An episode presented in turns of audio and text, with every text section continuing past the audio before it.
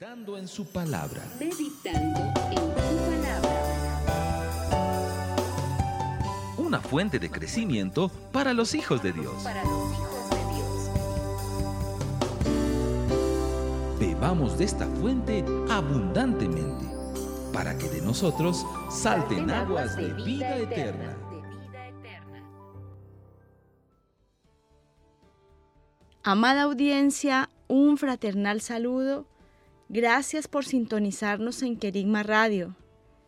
Bienvenidos a nuestra tercera emisión del programa Meditando en su Palabra. Nos comunicamos desde los Estados Unidos. Mi nombre es Marcela Gaitán y les hablo desde la ciudad de Orlando, Florida. Agradecida nuevamente con el Padre por darnos la oportunidad de emitir nuevamente este programa. Es un gozo para mí estar hoy con ustedes. Al ser este un devocional, le pido como siempre que tomen nota, por favor, de los pasajes que revisaremos el día de hoy. Santiago capítulo 2, verso 26.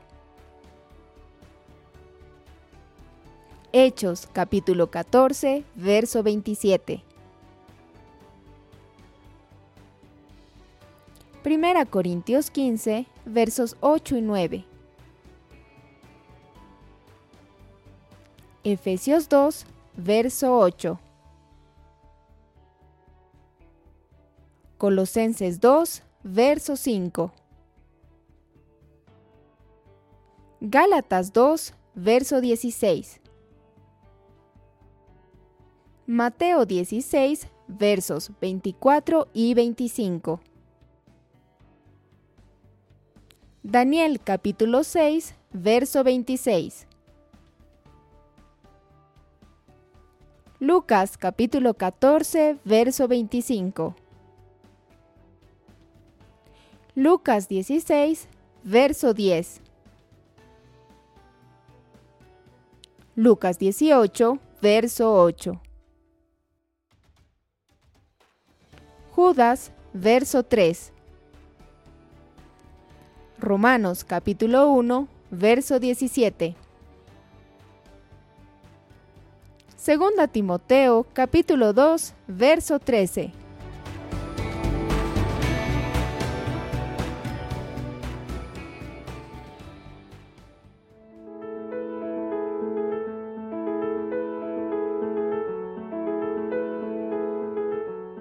El tema que vamos a meditar en este día lo considero como algo medular para nuestra vida. ¿Por qué?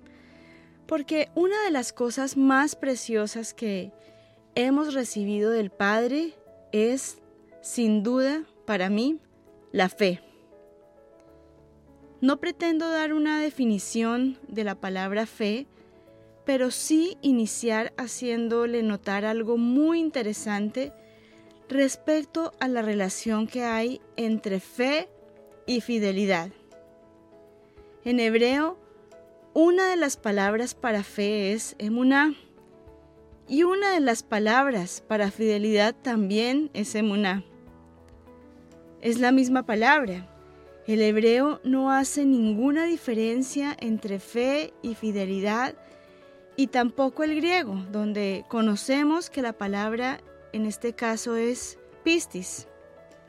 Puede haber algunas variaciones, pero la palabra fe y la palabra fidelidad prácticamente son la misma palabra.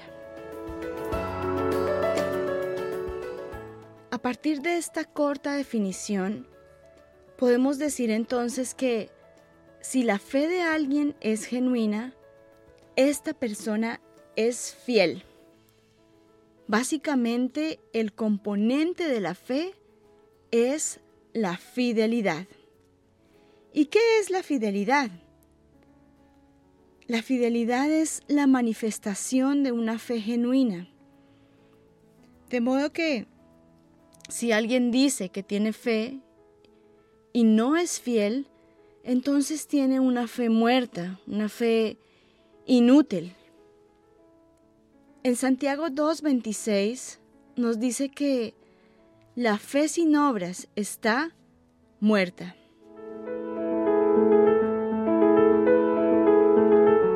¿Recuerda de qué hablamos en el primer devocional? Hablamos acerca de la luz y cómo fue el proceso de conversión de Pablo. En este caso, Saulo, cuando oyó la voz de Cristo, su vida cambió. Todo lo que él creía fue transformado en un instante. Cayeron estructuras de su mente, fue sano de la ceguera espiritual y natural y fue transpuesto de una fe muerta, una fe que ponía su confianza en la ley, a una fe en Cristo, en aquel que lo justificó por su gracia y amor. Amados, cuando sentimos el amor del Padre en nuestras vidas, esa gracia que nos transpuso de las tinieblas a su luz, nuestra respuesta inmediata es la fe en el Hijo. Y se manifiesta una fe en el Hijo, pero también es una fe del Hijo en nosotros que comienza a brotar. Es importante que nosotros no salgamos de ese lugar y permanezcamos en la fe, permanezcamos en Él, permanezcamos fieles a aquel que nos amó. Al igual que Pablo, ninguno de nosotros conoció a Jesús en sus días de la carne, ¿verdad? Ni convivimos con Él en Galilea o mientras Él predicaba del reino de los cielos. Tampoco fuimos físicamente enseñados por Él al igual que Pedro, Juan, Jacobo y el resto de los discípulos. Eso hubiese sido una experiencia maravillosa. Tampoco asistimos al día de su crucifixión ni presenciamos los tres días después de su resurrección. Pero mire, aún así, Cristo abrió el camino para que todo aquel que le cree, y yo le pido que visualice esta palabra en mayúscula conmigo, ahí donde usted está. La palabra cree. Todo aquel que le cree pueda experimentar su cruz y su resurrección. En Hechos 14, 27, si puede, búsquelo. Lo lee posteriormente Pablo y Bernabé compartieron en Antioquía todo lo que Dios hizo con ellos y cómo se había abierto a los gentiles una puerta de fe. Esa puerta de fe fue el mismo Hijo y es por la fe que podemos heredar las promesas del Padre. Revise este texto cuando esté en su casa, meditando en todo lo que vamos a hablar. Hechos 14, 27. Ahora bien, ¿cuál fue la respuesta de Pablo ante la situación de no haber conocido a Jesús en la carne? Esto es muy interesante, ni aún ser llamado por él eh, como el resto de los discípulos. Es muy, muy interesante que él mismo describe en 1 Corintios 15, 8 al 9. Vamos a leerlo juntos. Y al último de todos, como a un abortivo, se apareció también a mí, que soy el más insignificante de los apóstoles, y no soy digno de ser llamado apóstol porque perseguía a la iglesia de Dios. Pero por la gracia de Dios soy lo que soy, y su gracia hacia mí no ha sido en vano al contrario, trabajé más que todos ellos, pero no yo, sino la gracia de Dios conmigo.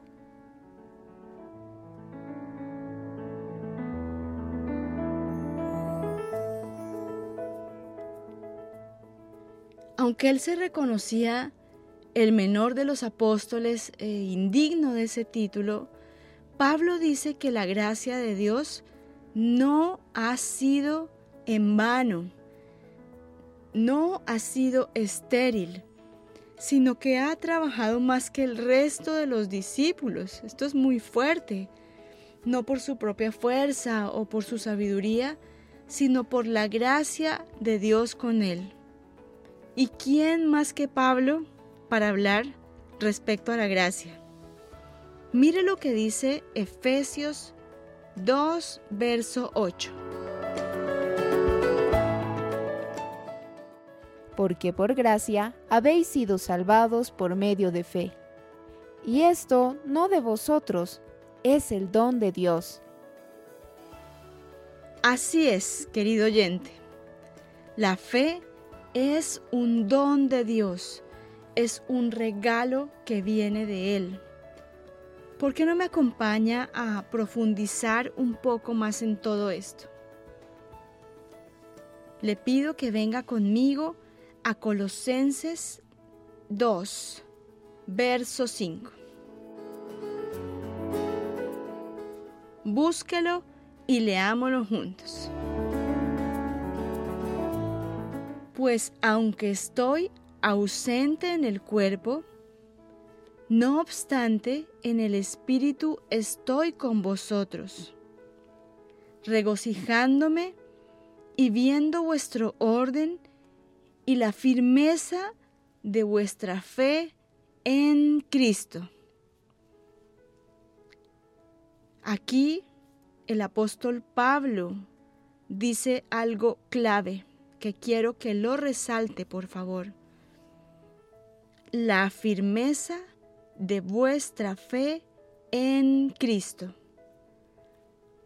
Habíamos hablado en la emisión anterior que la palabra en implica el estar dentro de Cristo.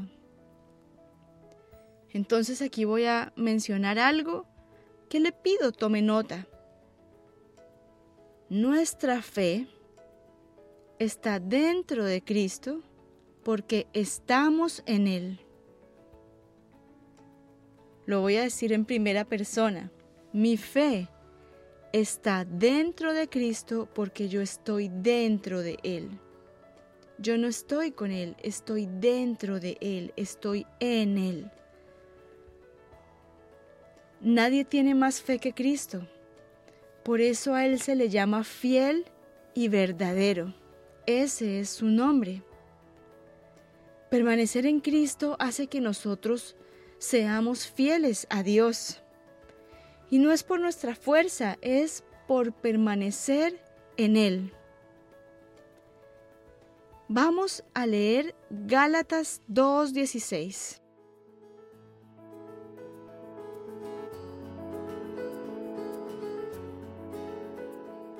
Y sabiendo que un hombre no es declarado justo por las obras de la ley, sino ciertamente por la fe de Cristo Jesús. También nosotros creímos en Cristo Jesús para que fuéramos declarados justos por la fe de Cristo y no por las obras de la ley, porque por las obras de la ley ninguna carne será declarada justa.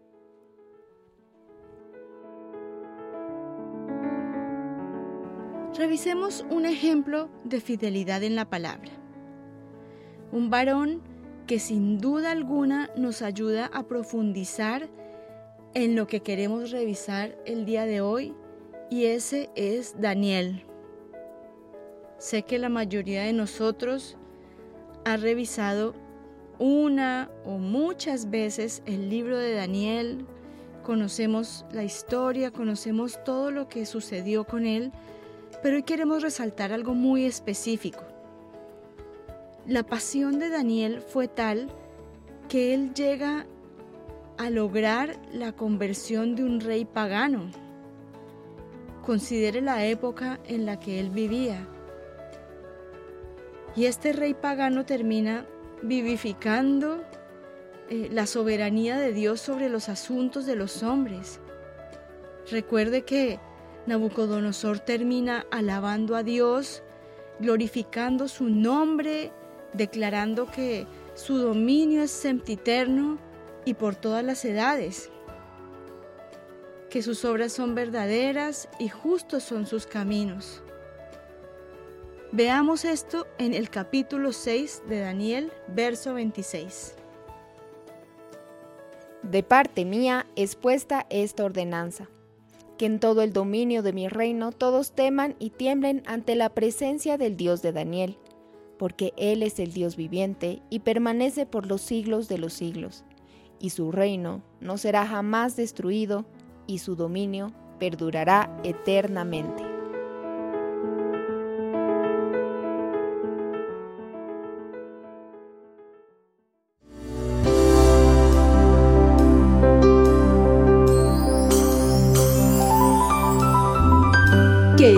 Querigma Radio. Querigma Radio. Desarrollando temas esenciales para una vida cristiana normal.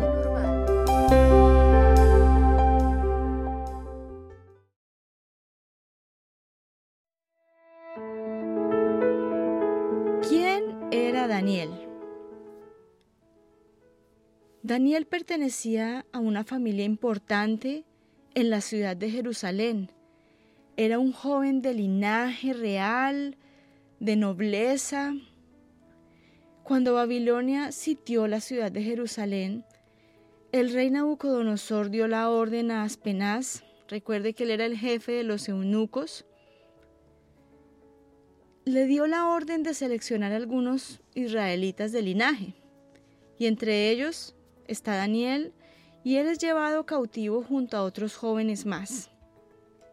Estando ya en cautiverio, el jefe del personal del palacio recibe la orden de tratar a los jóvenes escogidos de un modo especial. A ellos no debía faltarles nada. ¿Para qué? Para que sean aptos en el servicio del palacio real. Además, ellos debían ser instruidos en la sabiduría caldea. Entonces, parte de lo que el rey hace es asignar para ellos una porción de alimento de su propia mesa. Les servía del mismo vino que él bebía. Y aunque esto parecía muy honroso, Daniel y sus amigos, Misael, Ananías, Azarías, decidieron no contaminarse con la comida del rey. Para una persona común esto podría ser algo de mucho honor, ¿verdad? Eh, el rey me está compartiendo su alimento, su bebida, me estoy sentado en una mesa comiendo con un rey.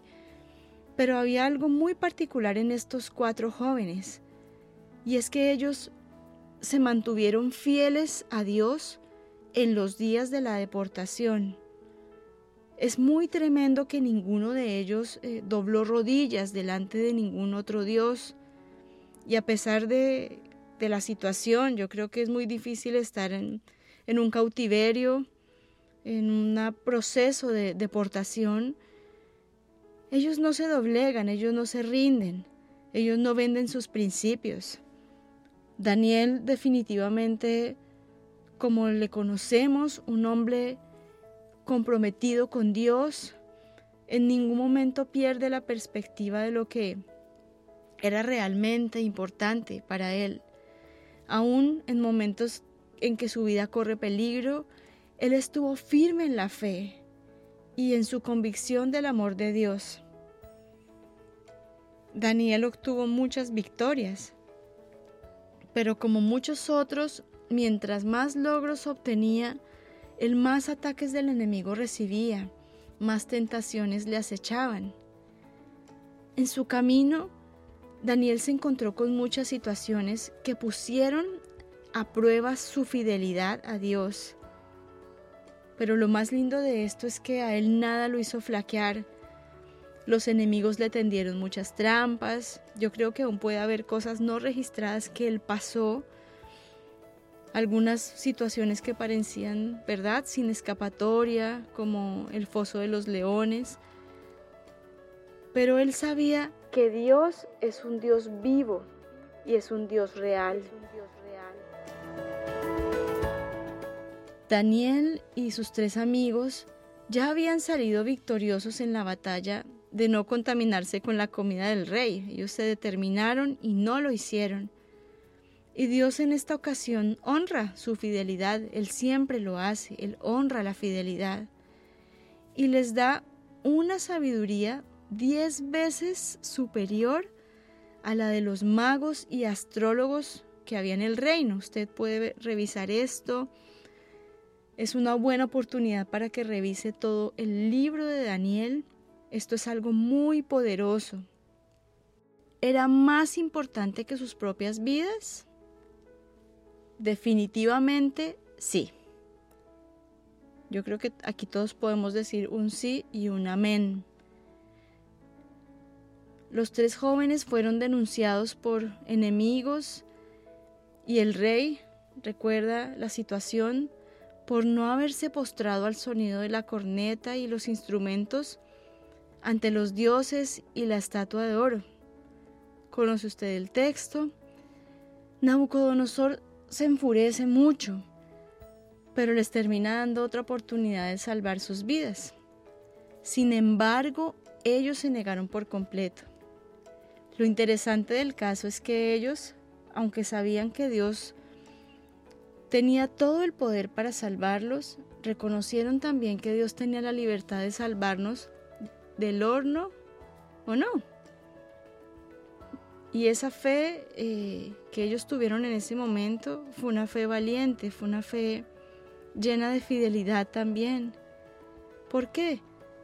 Porque acuérdese de la situación, el rey lleno de ira pide que se caliente el horno al máximo y luego ordena lanzar a los jóvenes, Ananías, Azarías y Misael allí. Y el horno estaba tan caliente que los hombres que los arrojaron fueron abrazados por las llamas y murieron. ¿Puede imaginarse la situación? Ahora, imaginen a Nabucodonosor espantado, ve a los jóvenes caminando en el horno, acompañados con otra persona de características divinas. Era Cristo mismo. Cuando salieron del horno completamente ilesos, sus vestiduras intactas, todos los que estaban allí pudieron darse cuenta de que ni siquiera el olor del humo se les había quedado. ¿Cuál fue el resultado de esto? El rey termina bendiciendo al Dios del cielo por exaltar la fidelidad de sus hijos al salvarlos del fuego. Entonces él ordena que todo aquel que blasfemara contra el Dios de los jóvenes fuera descuartizado, su casa convertida en muladar y finalmente engrandeció a estos fieles jóvenes en la provincia de Babilonia. Qué glorioso, querida audiencia, el ver la manifestación, la protección y presencia de Dios en medio de la fidelidad y de la demostración, ¿verdad? La acción de, de una fe tan valiente. Es un buen momento para que adoremos juntos. Ya regresamos.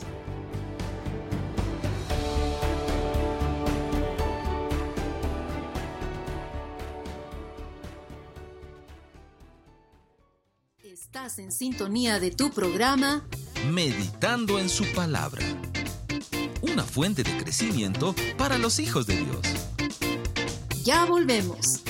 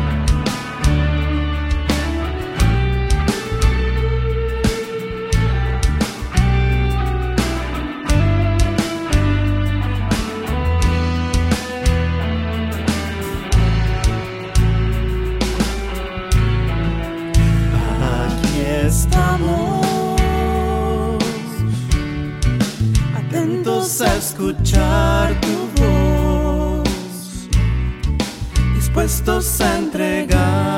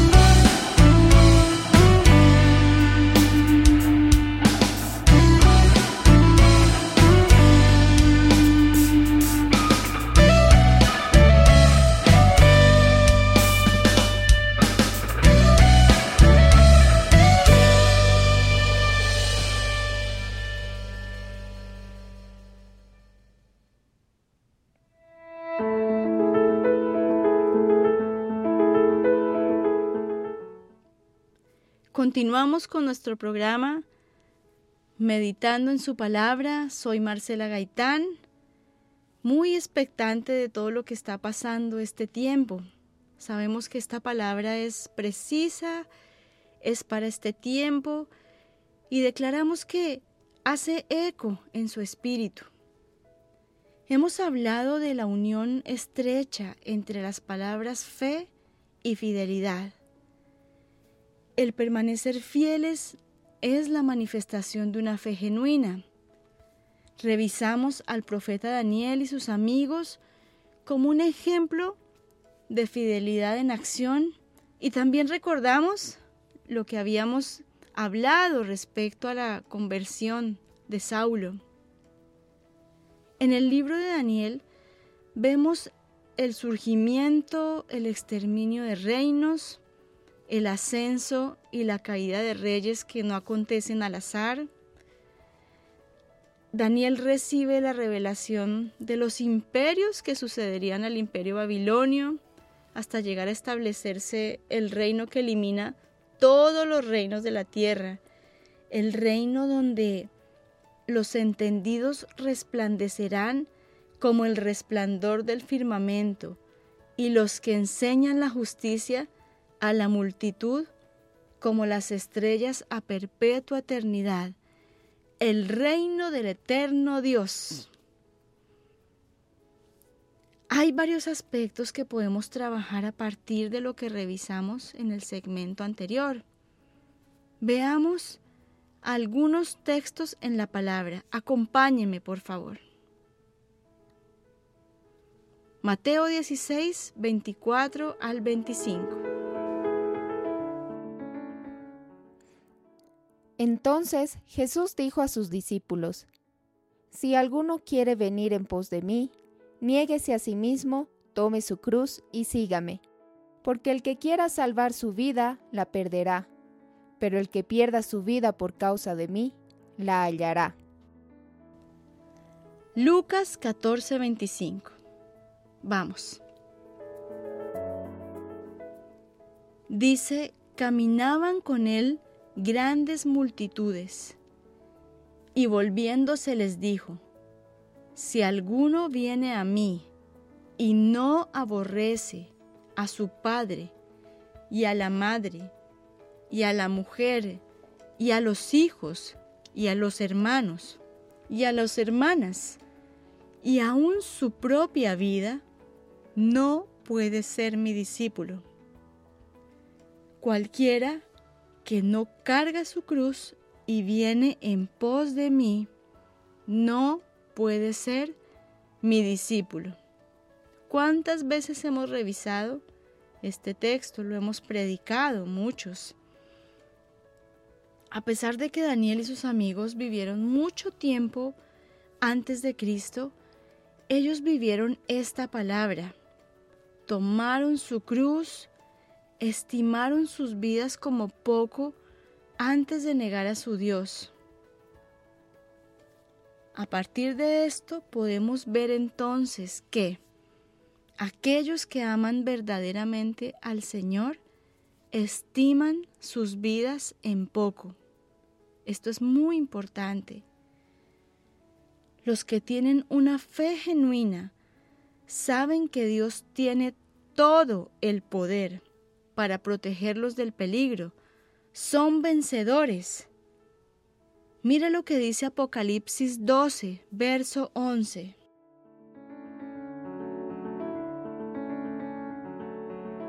Y ellos lo vencieron por medio de la sangre del corderito y por la palabra de su testimonio, y despreciaron su vida hasta la muerte.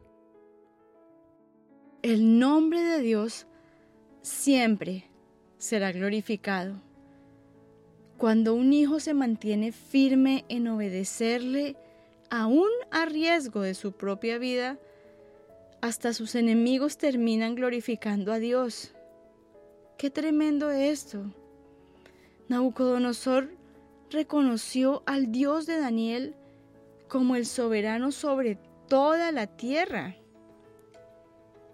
Él era un rey pero termina reconociendo a Dios y su soberanía.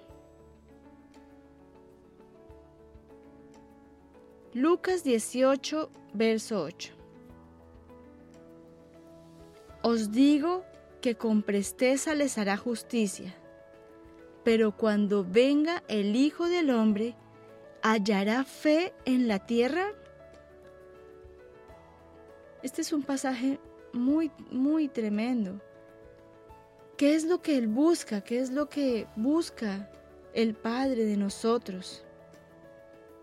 Lo voy a decir de manera muy sencilla. Busca que le creamos y seamos y permanezcamos fieles. Le invito a escuchar esta preciosa adoración y volvemos en un instante, por favor.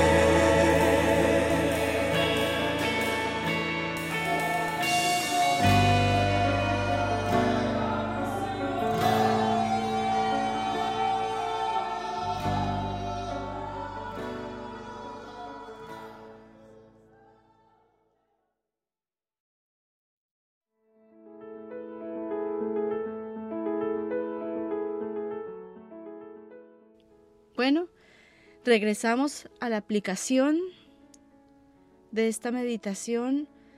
Ahora, ¿cómo, cómo vivimos esto nosotros? ¿Cómo podemos saber que en momentos como los que vivieron los amigos de Daniel, los momentos que vivió Pablo, nosotros seremos fieles al Señor? Puede que no estemos expuestos a un horno, a un foso de leones, expuestos a ser colgados en una horca, pero definitivamente estamos expuestos a diversidad de situaciones, a un bombardeo en este tiempo que pareciera doblegar nuestra fe. Muchos podemos decir a Jesús como Pedro, ¿verdad? Aunque me sea necesario morir contigo, no te negaré. Pero si en la vida diaria somos personas que miramos por nuestros propios intereses, incluso muchas veces seguir a Cristo sea algo casual o según nuestra conveniencia, pues podemos estar seguros de que En los momentos de vida o muerte vamos a ser infieles al Señor. Entonces es un tiempo en donde debemos enfocarnos. ¿Qué estamos mirando? ¿Estamos mirando a Cristo o estamos mirando nuestros intereses, lo que nos conviene? ¿Hacia qué punto nosotros estamos mirando? ¿Hacia dónde está enfocada, volcada nuestra fe? Muchos podemos decir a Jesús como Pedro, aunque me sea necesario morir contigo, no te negaré. Pero si en la vida diaria somos personas que miramos por nuestros propios intereses, incluso seguir a Cristo sea algo casual o según nuestra conveniencia, podemos estar seguros de que en los momentos de vida o muerte vamos a ser infieles al Señor. Este tipo de personas que menciono serán los primeros en arrodillarse ante la estatua de oro para evitar su muerte. El que no es fiel en lo poco, ¿cómo podrá ser fiel en lo mucho? Aquel que es fiel en lo más pequeño, en lo invisible y en los asuntos más cotidianos, actúa conforme a la palabra de Dios y le busca con todo su corazón para poner por obra sus instrucciones, cuando vengan las pruebas más fuertes, podrá salir victorioso. Mire lo que dice Lucas 16:10. El que es fiel en lo muy poco, también es fiel en lo mucho. Y el que en lo muy poco es infiel, también en lo mucho es infiel.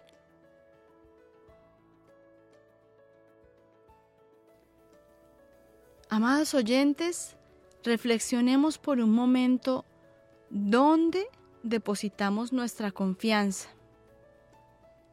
¿Será que está puesta en la estabilidad que nos dan las finanzas? ¿Está puesta en un sistema de salud, en un seguro de vida, en nuestro trabajo, en el ministerio, en la familia? Podemos aquí mencionar muchísimos ámbitos de nuestra vida o está puesta realmente en nuestro Dios? Ahora no tenemos un rey que nos obligue a doblegarnos ante una estatua, pero sin duda es un tiempo donde diversas situaciones a veces nos llevan a la postración. Hay algo muy tremendo. En Judas 1.3 dice que contendamos ardientemente por la fe. Esta palabra ardientemente es fuerte, arder, ardientemente, o sea, que, que sea un fuego, que contendamos por la fe.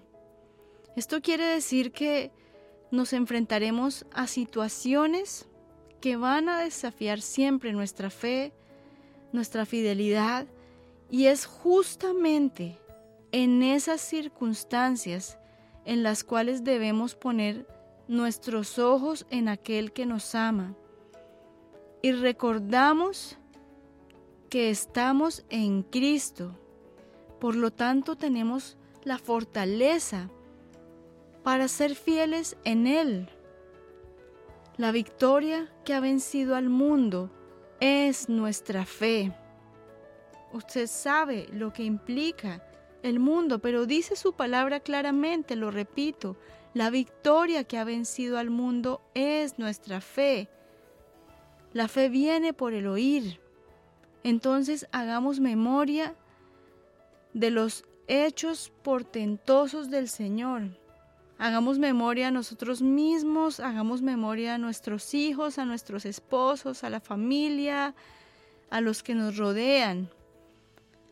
Los discípulos Dicen, aumenta nuestra fe. Imagine, los que menospreciaron su vida hasta la muerte, pero dicen, aumenta nuestra fe. ¿Por qué no se levanta una voz en nosotros que diga, Señor, aumenta nuestra fe? Queremos tener la fe del Hijo, esa fe estando en Él. Nuestra fe muchas veces no es suficiente. Necesitamos permanecer fieles para que esa fe se avive y sepamos lo que es estar en Él. Todo lo que Dios nos pide es que le creamos sin importar las circunstancias o lo que ven nuestros ojos naturales. Si nosotros miramos en este momento alrededor todo lo que hay a través de los medios, las noticias, todo es desastre. Pero hay una palabra que se está escuchando en los cielos en este tiempo y es resurrección. Es un Cristo vivo. Y es en Él, es en ese Cristo vivo en que nosotros estamos. Aunque nosotros no podamos amar al Padre perfectamente, hay algo que sí podemos darle. Y es la fidelidad, es el permanecer fieles en todo. Levántese lo que se levante. Cada vez que Dios nos revela algo, Él espera que nosotros seamos fieles con lo que nos ha hablado, fieles con esa semilla que Él ha depositado en nosotros. Por eso es tan complicado olvidarnos de lo que nosotros hemos aprendido. ¿Por qué? Porque Él busca gente fiel, gente que toma la semilla, la multiplica, la cuida, la riega, la guarda. ¿Qué sería entonces la infidelidad? No hemos hablado de esto. De una manera muy simple, es no vivir lo que Dios me esté dando. Lo que Él nos da es lo que Él juzga en nosotros. Que no nos veamos infieles, que no seamos infieles. Mira lo que dice Romanos 1.17. Porque en el Evangelio la justicia de Dios se revela por fe y para fe. Como está escrito, mas el justo por la fe vivirá.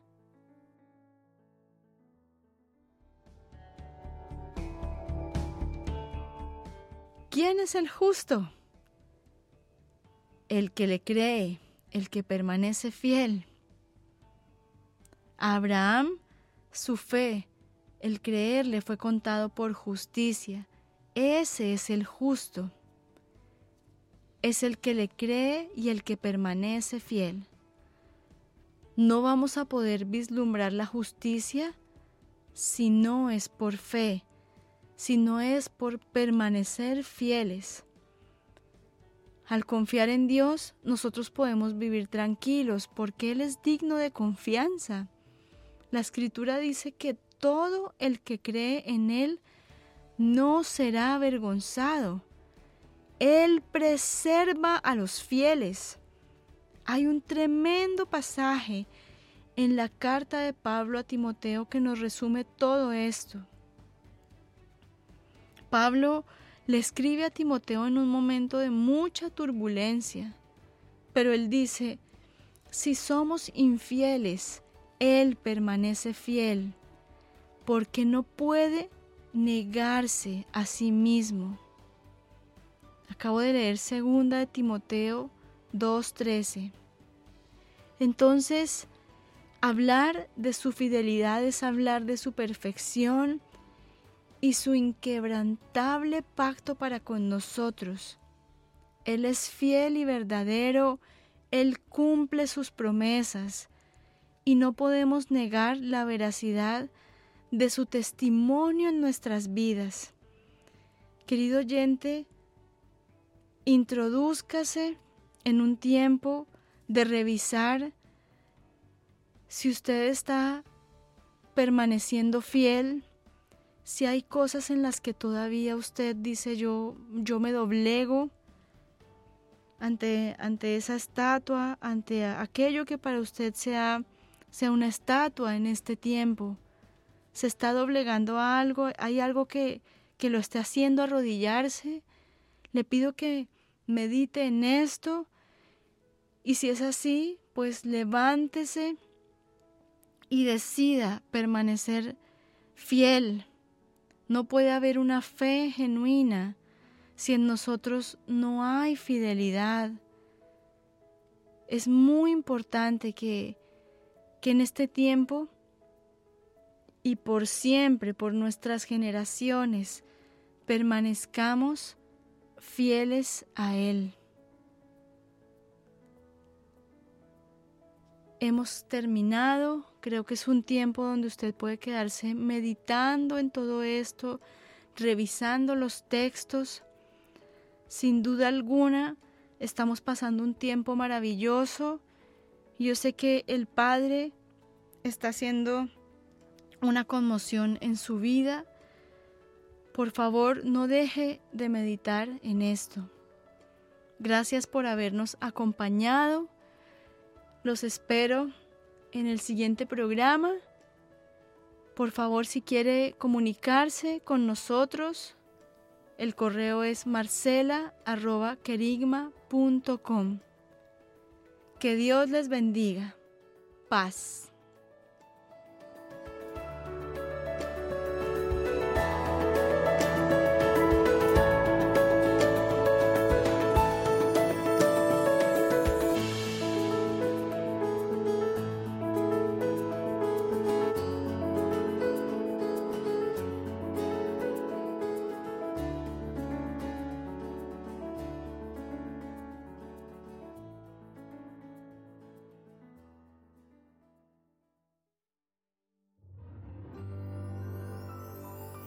Aquí tu programa Meditando en su palabra.